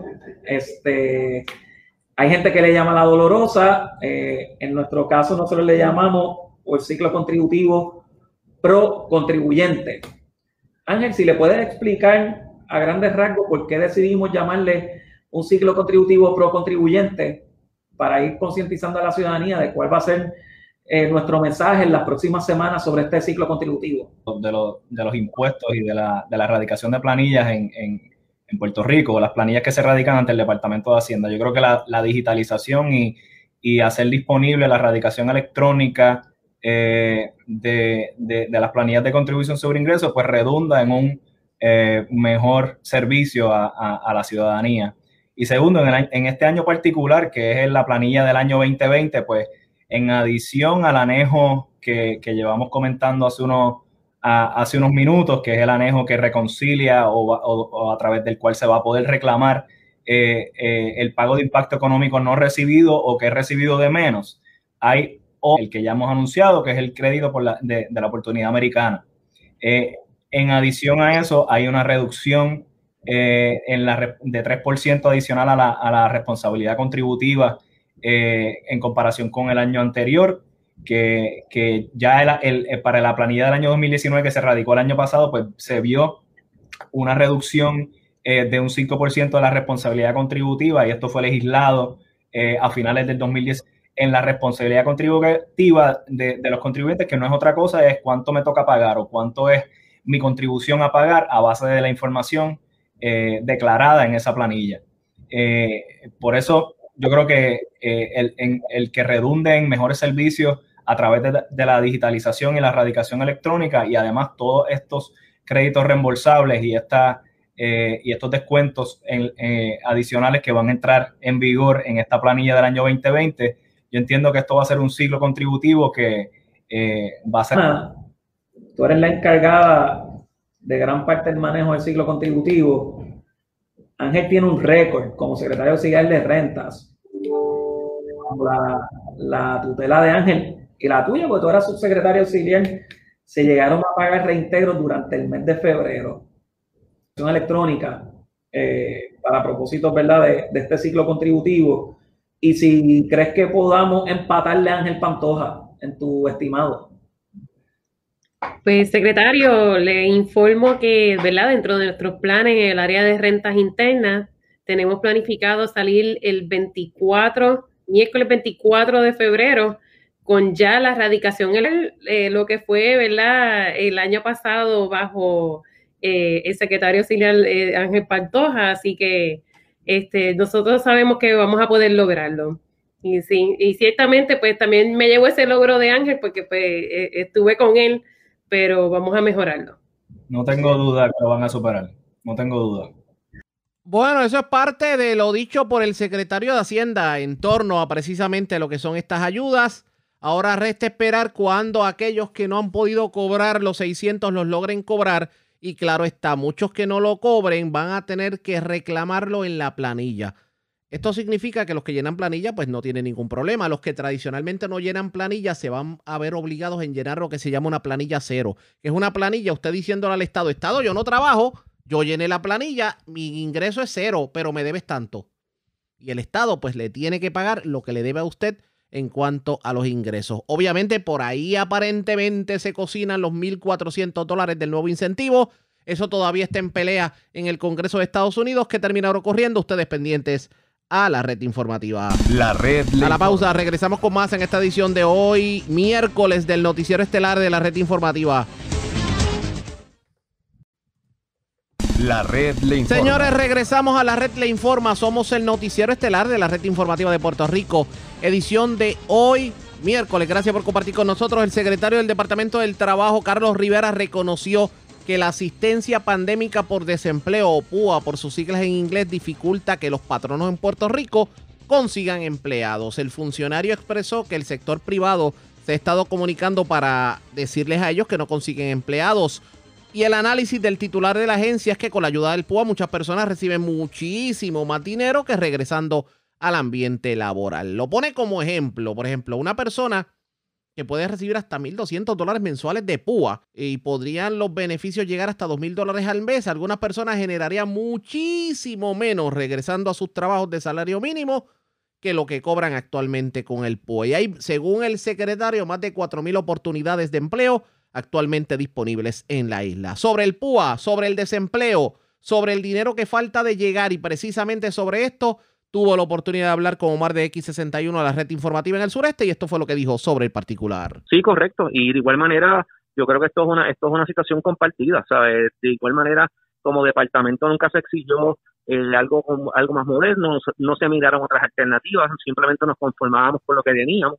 Eh, y como mencioné, estábamos en un confort zone, en una zona de confort, eh, precisamente quizás por la cantidad tan baja de reclamaciones, y cuando ocurre una emergencia como la pandemia, pues el departamento no estaba, no estaba listo ni preparado para, para atenderlo, y ahora pues, pues nos toca obviamente a nosotros resolver y lo estamos haciendo. En cuestión de estas semanas que se añaden a lo que son los 300 dólares, estas semanas corren hasta marzo. Había un proyecto que se estaba hablando y eh, que añadía el desempleo hasta agosto.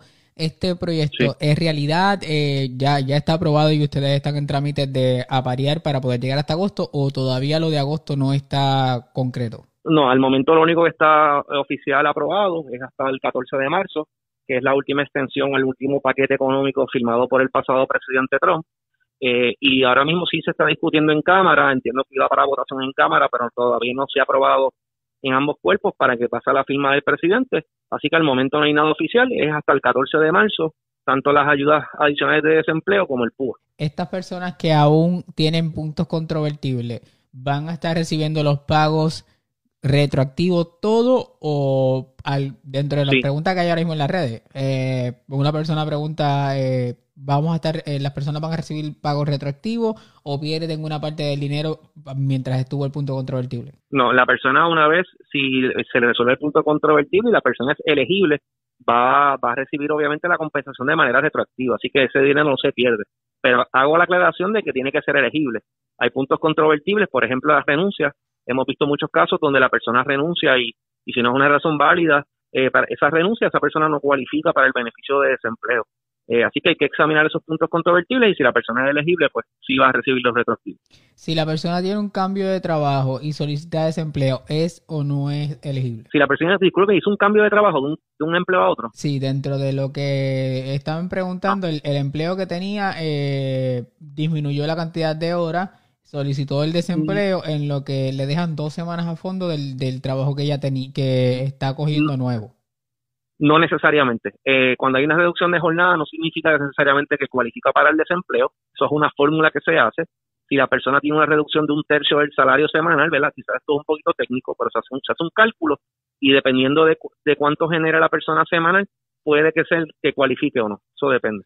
Los 300 dólares en el área del PUA se están recibiendo eh, al sí, día. Sí, esos están, esos están funcionando desde el 12 de enero, así que las personas en, cuanto a PUA, a través de la plataforma Fast PUA, reciben su compensación semanal de, de PUA y en adición se le añade los 300 dólares. Hay, ahora mismo, las semanas que se reciben de los 300 dólares, se habla que es desde el 2 de enero. Sí, una vez se aprueba el 27 de diciembre, es a partir del 27 de diciembre, que es cuando se firma la ley en el Congreso. El, eh, la sigla me la aclara PEUC. Eh, Una persona reclama... Son extensiones. ¿Perdón? Esas son las, las famosas extensiones, PUC, correcto. Pues una persona eh, dice, eh, aparezco registrada en las extensiones, pero no puedo reclamar. ¿Esto es para abrir una cita y crear un punto controvertible o es o crear una cita y que le ayude eh, un miembro de, del Departamento de Trabajo o es, es algo que ella debe de verificar en lo que ella solicitó? Si la persona cuando entró a, su página de desempleo y le dejó contestar las preguntas de PUC, que son varias preguntas, y le dice que ya la persona está registrada, no tiene que hacer ninguna otra gestión, eso lo que significa es que ya la persona pues precisamente está registrada en el programa de extensiones y debe recibir su compensación. El no permitirle reclamar es sinónimo de que pues todavía no estaba en el tiempo quizás de estar recibiendo las 11 semanas. Correcto, habría que ver si previo a PUC, a esas extensiones que son a partir del 27 de diciembre, si, si esa persona tiene, por ejemplo, unas semanas al descubierto previo al 27 de diciembre, pudiese cualificar a otro programa que se llama Extended Benefit o beneficios extendidos y habría que ver si esas semanas entonces esa persona también cualificaría para otro tipo de compensación y a partir del 27 de diciembre sí recibiría entonces las 11 semanas. Pero habría que ver el caso en particular para ver si esa es la situación de esa persona.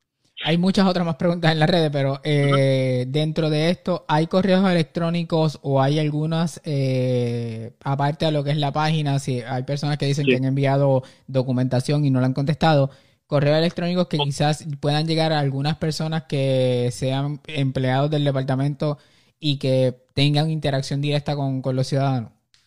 No, ahora mismo lo que estamos trabajando es todo a través de citas, como le he mencionado, para la persona para un punto controvertible. Si es para dudas, el llamado, como siempre hemos mencionado, es que vayan a nuestras redes sociales, vayan a nuestra página de internet, toda la información está posteada. O sea, toda la información es pública, está posteada para que precisamente la revisen y puedan aclarar las dudas. Eh, de igual manera, los formularios están todos posteados en la página del Departamento de Servicios en línea, eh, que van a poder tenerlo ahí.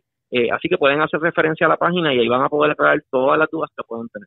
¿Qué tiempo más o menos podría tardar el que las personas con regularidad comiencen a recibir lo que son los 300 dólares, secretario? Bueno, ya comenzamos por lo menos el desembolso ya esta primera, este primer fin de semana y esperamos ya que a partir de la semana que viene ya se haya una normalidad y que estas personas lo reciban por depósito directo eh, bastante frecuente según salen los, los pagos de las compensaciones de, desempleo. Hasta la última entrevista que tuvimos había ocurrido un aumento de personas que se habían... Eh, inscrito a, depósito directo de un 8%, creo que era un 51%. Ahora mismo, ¿cuál es la métrica del, del, departamento? No tengo la métrica actualizada, pero sí tiene que ir incrementando porque en la medida que vamos pues, dándole de alguna manera eh, promoción o anunciando este servicio, eh, pues sabemos que mucha gente nos escucha y, entra. Así que el llamado es que, que salga de los cheques, que entre al depósito directo y le va a llegar mucho más rápido. Eh, no se tarda tres semanas como ocurre con el, los cheques eh, lo importante aquí es que esa información de esa cuenta bancaria esté correcta, la entre como es debido, porque también ahora escuchamos que en el Departamento de Hacienda, por los 600 dólares, hubo personas que, sobre 22 mil personas, creo aproximadamente, que pusieron mal su cuenta bancaria y, y esto lo que hace es que retrasa aún más estos beneficios o estas ayudas. En el caso de que una persona esté por cheque y vaya a cambiar la cuenta bancaria, ¿tiene que necesariamente comunicarse con el departamento o en la misma página web del departamento puede hacer todo el cambio? puede hacer el cambio en la página de internet. Una vez entra, va a ver, eh, una vez entre y entre su número de seguro social y su password, va a haber un perfil de institución donde dice institución bancaria y ahí bien facilito, usted escoge inclusive el tipo de cuenta, si es de cheque, si es de ahorro, va a escoger la institución bancaria eh, que, que, pertenece y si ya escoge institución bancaria no tiene que poner el número de ruta porque el sistema lo reconoce escribe su cuenta bancaria en dos ocasiones, someter y ya, tan sencillo como, como es. El Departamento del Trabajo envía textos o pide información, llama pidiendo información para eh, agilizar los pagos a las personas.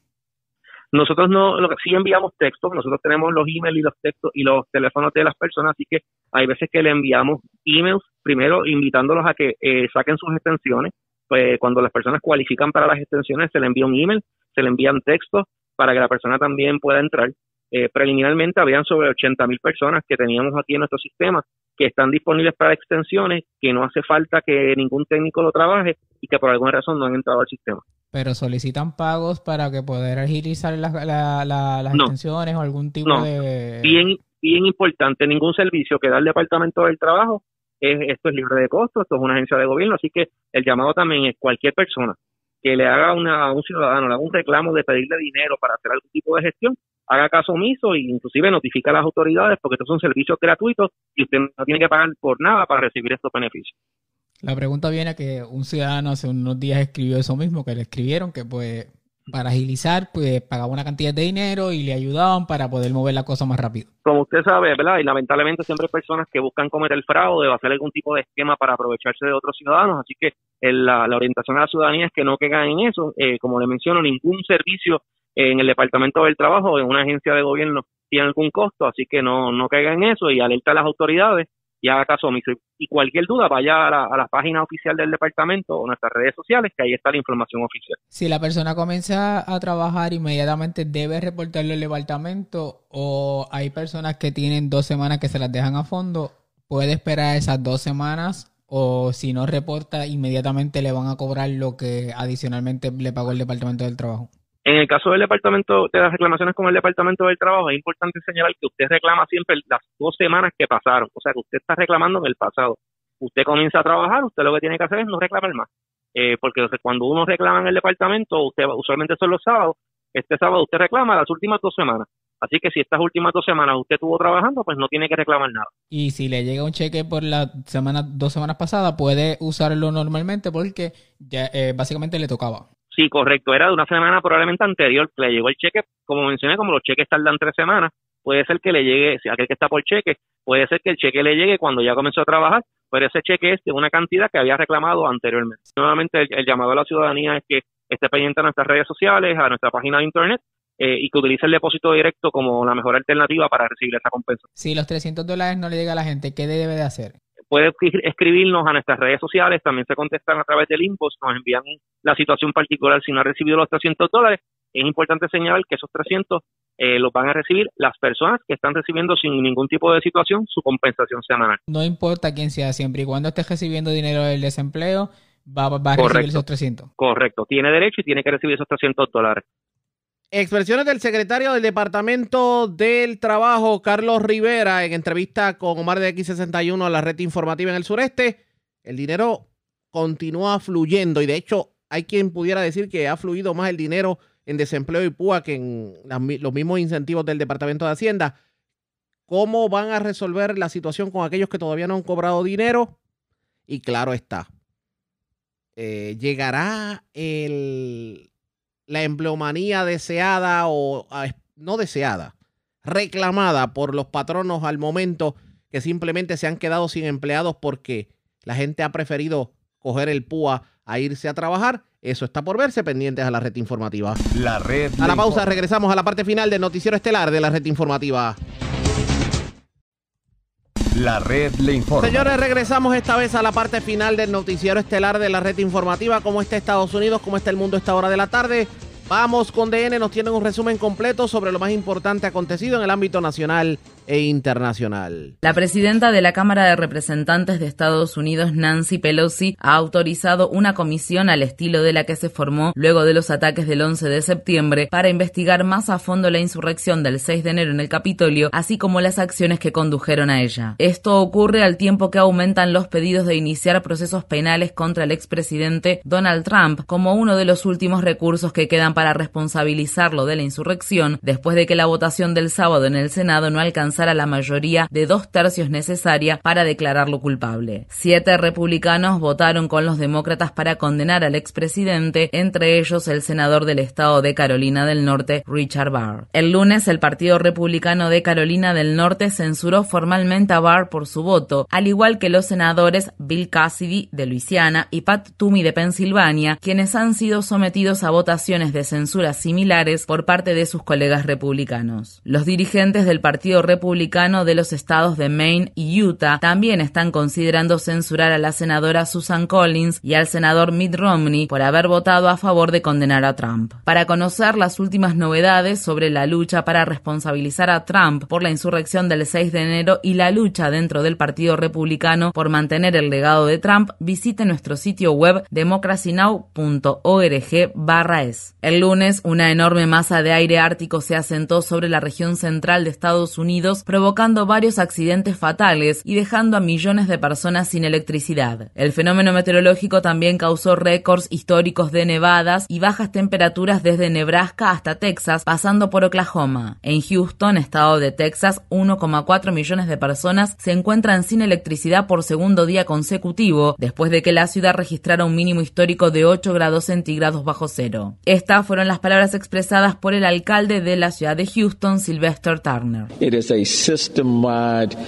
Es una falla en toda la red eléctrica del Estado. No son medidas de racionamiento eléctrico, sino que son caídas del sistema eléctrico a una escala sin precedentes.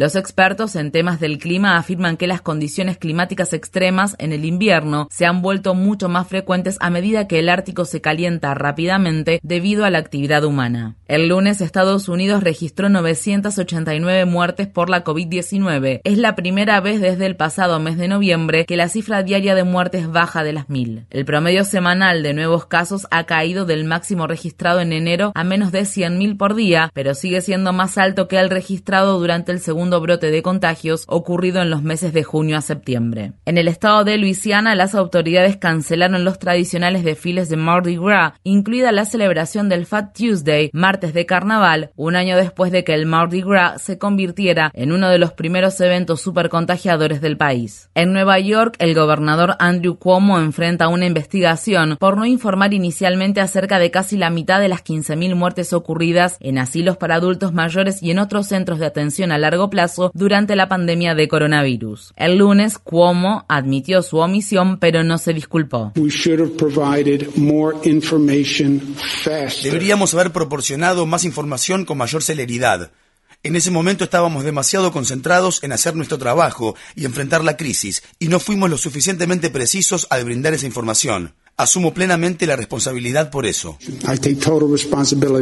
Los miembros republicanos del Senado Estatal de Nueva York están pidiendo la destitución del gobernador Cuomo, así como también una sesión especial para despojar a Cuomo de sus poderes de emergencia. A este último pedido se han sumado al menos 14 senadores estatales demócratas. La senadora estatal demócrata de Nueva York, Jessica Ramos, publicó en Twitter, La gente murió y Cuomo mintió. Luego tuvo el descaro de escribir un libro. La senadora se refería al libro éxito de ventas titulado American Crisis, Leadership Lessons from the COVID-19 Pandemic. La crisis en Estados Unidos, lecciones de liderazgo de la pandemia de la COVID-19, que no incluye información sobre cuántos residentes de asilos de adultos mayores de Nueva York murieron a causa del coronavirus. La Organización Mundial de la Salud ha otorgado la autorización de uso de emergencia de la vacuna contra la COVID-19 de Oxford AstraZeneca. Es la segunda vacuna después de la de Pfizer que se aprueba para el programa COVAX de la OMS, cuyo objetivo es facilitar el acceso a las vacunas de los países de bajos ingresos. El lunes, la nueva directora de la Organización Mundial del Comercio, Ngozi Okonjo-Iweala, advirtió contra el nacionalismo de las vacunas y dijo que los intentos de las naciones más ricas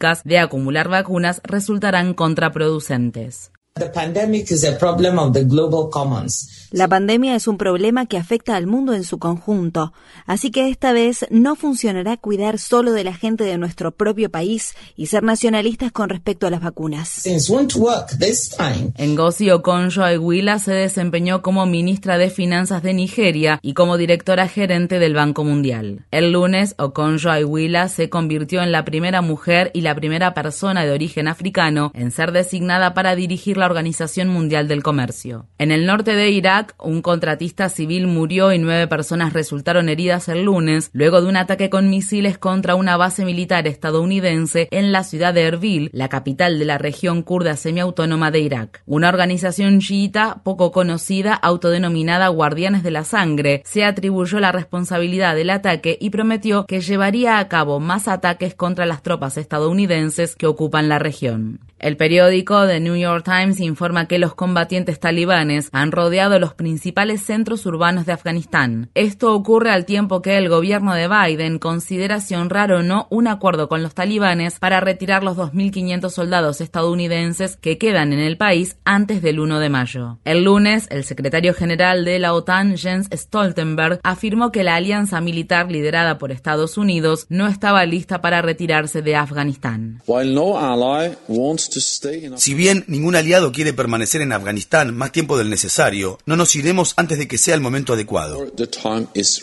A principios de febrero, un panel designado por el Congreso de Estados Unidos, conocido como el Grupo de Estudio de Afganistán, recomendó que el gobierno de Biden incumpliera el acuerdo de Estados Unidos de retirar las tropas en mayo. El gobierno del presidente de Estados Unidos, Joe Biden, ha retirado a los rebeldes hutíes de Yemen de la lista de grupos terroristas internacionales, lo que revierte la decisión tomada por Trump poco antes de abandonar la presidencia. Según advirtieron los yemeníes y los grupos de ayuda humanitaria internacional, la decisión de Trump iba a agravar la peor catástrofe humanitaria del mundo. Esto se produce cuando la ONU advierte que cientos de miles de menores de Yemen podrían morir en 2021 por desnutrición severa a menos que reciban ayuda de forma El Programa Mundial de Alimentos recortó las raciones de alimentos a millones de personas en 2020 debido a la falta de fondos. Estas fueron las palabras expresadas por Abdul Malik Al-Wahedi, jefe de una sala de desnutrición en un hospital de la ciudad yemení de Sanaa.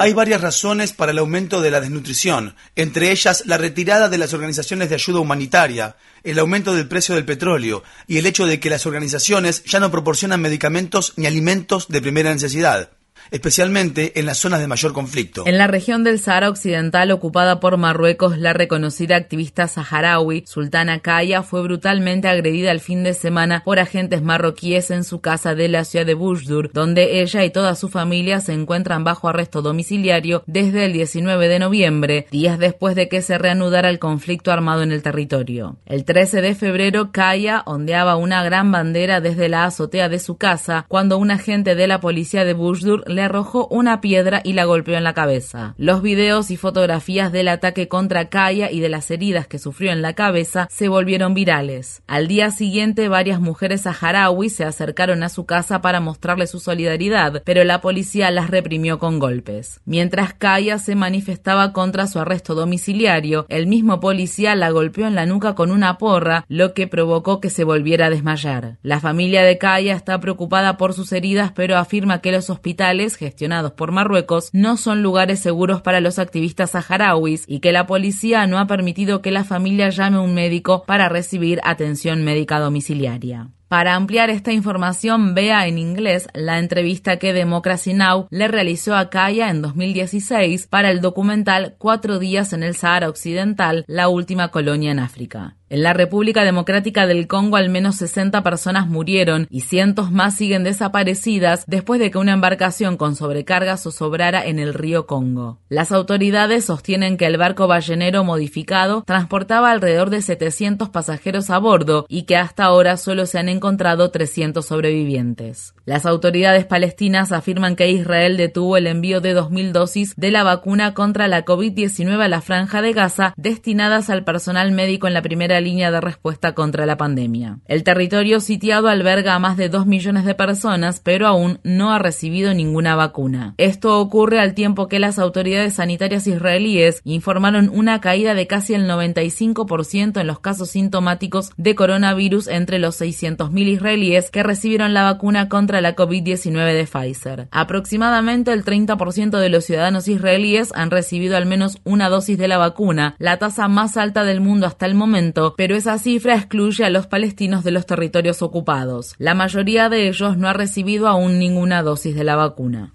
En Estados Unidos, un tribunal federal de apelaciones rechazó una ley del estado de Arkansas que prohíbe a los contratistas del gobierno participar en boicots a Israel y dictaminó que dicha ley infringe derechos garantizados en la primera enmienda de la Constitución de Estados Unidos. Tras el fallo, el Consejo de Relaciones Islámico-Estadounidenses declaró lo siguiente. Así como los afroestadounidenses tenían el derecho constitucional de participar en el boicot de autobuses de Montgomery y los activistas contra la segregación racial tenían el derecho constitucional de boicotear al gobierno de Sudáfrica, cualquier ciudadano estadounidense tiene el derecho constitucional de boicotear al gobierno israelí por sus violaciones contra los derechos humanos de los palestinos. Advertimos a nuestra audiencia que la siguiente noticia contiene descripciones de hechos de violencia que pueden herir su sensibilidad. En el estado de Missouri, la ciudad estadounidense de San Luis deberá pagar 5 millones de dólares a un oficial de policía negro que fue agredido por oficiales blancos en 2017 mientras trabajaba de forma encubierta en una manifestación contra la brutalidad policial. Según se informa, Luther Hall fue arrojado al suelo, pateado y golpeado con una porra, lo que le provocó graves heridas. En una demanda presentada en 2019, Hall sostiene que los oficiales blancos intentaron encubrir el ataque. Al menos cuatro oficiales involucrados en el ataque fueron imputados por un tribunal federal en 2018. La red le informa. Bueno, señores, regresamos mañana jueves a la hora acostumbrada cuando nuevamente a través de Cumbre de Éxitos 1530 de X61 de Radio Grito de Red 93 y de www.redinformativa.net le vamos a llevar a ustedes resumen de noticias de mayor credibilidad en el país. Enganchamos los guantes, regresamos mañana. Hasta entonces, que la pasen bien.